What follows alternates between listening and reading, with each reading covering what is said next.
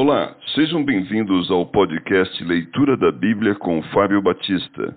A minha oração é que Deus fale ao seu coração por meio da Bíblia Sagrada.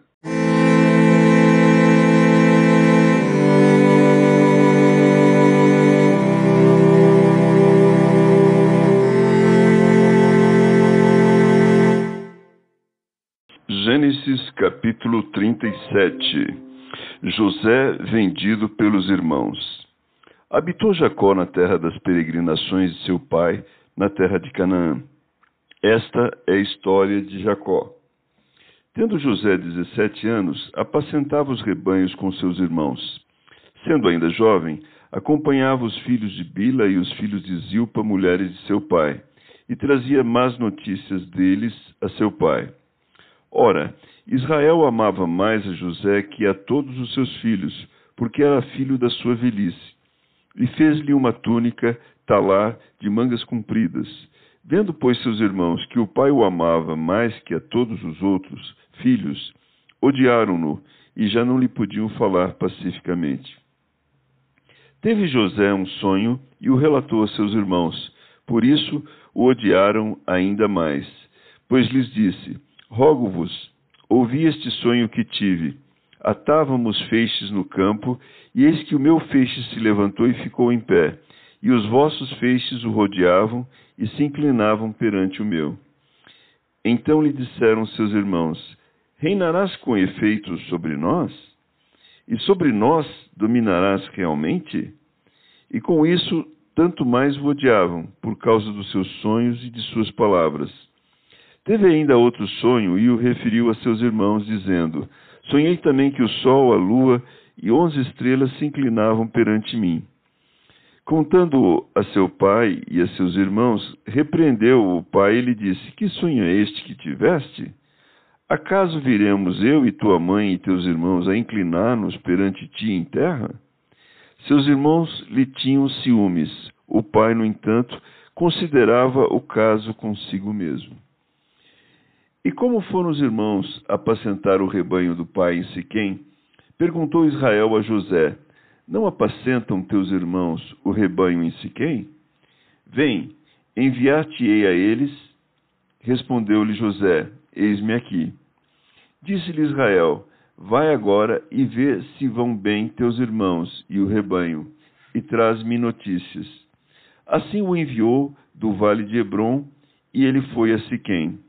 E o homem encontrou a José que andava errante pelo campo e lhe perguntou: Que procuras?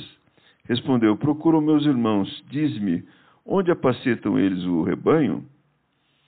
Disse-lhes o homem: Disse-lhe o homem: Foram-se daqui, pois ouvi-os dizer: Vamos a Dotã. Então seguiu José atrás dos irmãos e os achou em Dotã. De longe o viram e antes que chegasse, conspiraram contra ele para o matar e diziam um ao outro: Vem lá o tal sonhador, vinde, pois, agora, matemo-lo e lancemo-lo numa dessas cisternas, e diremos: Um animal selvagem o comeu, e vejamos em que lhe darão os sonhos. Mas Rubem, ouvindo isso, livrou-o das mãos deles e disse: Não lhe tiremos a vida. Também lhes disse Rubem: Não derramei sangue, lançai-o nessa cisterna que está no deserto, e não ponhais mão sobre ele isso disse para o livrar deles, a fim de o restituir ao pai. Mas logo que chegou José a seus irmãos, despiram-no da túnica, a túnica talar de mangas compridas que trazia, e tomando-o, o lançaram na cisterna vazia, sem água.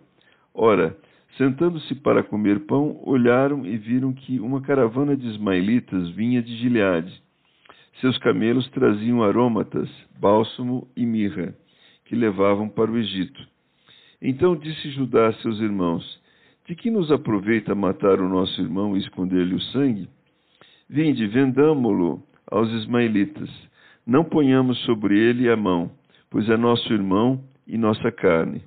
Seus irmãos concordaram. E passando os mercadores midianitas, os irmãos de José o alçaram e o tiraram da cisterna e o venderam por vinte ciclos de prata aos ismaelitas. Estes levaram José ao Egito. Tendo Rubem voltado à cisterna, eis que José não estava nela. Então rasgou as suas vestes e, voltando a seus irmãos, disse: Não está lá o menino. E eu, para onde irei? Então tomaram a túnica de José, mataram um bode e a molharam no sangue. E enviaram a única a túnica talar de mangas compridas, fizeram-na levar a seu pai e lhe disseram: Achamos isto, vê se é ou não a túnica de teu filho. Ele a reconheceu e disse: É a túnica de meu filho. Um animal selvagem o terá comido. Certamente José foi despedaçado. Então Jacó rasgou as suas vestes e cingiu, e se cingiu de pano de saco e lamentou o filho por muitos dias. Levantaram-se todos os fi seus filhos e todas as suas filhas para o consolarem. Ele, porém, recusou ser consolado e disse: Chorando descerei a meu filho até a sepultura. E de fato o chorou seu pai. Entre mentes, os midianitas venderam José no Egito a Potifar, oficial de Faraó, comandante da guarda.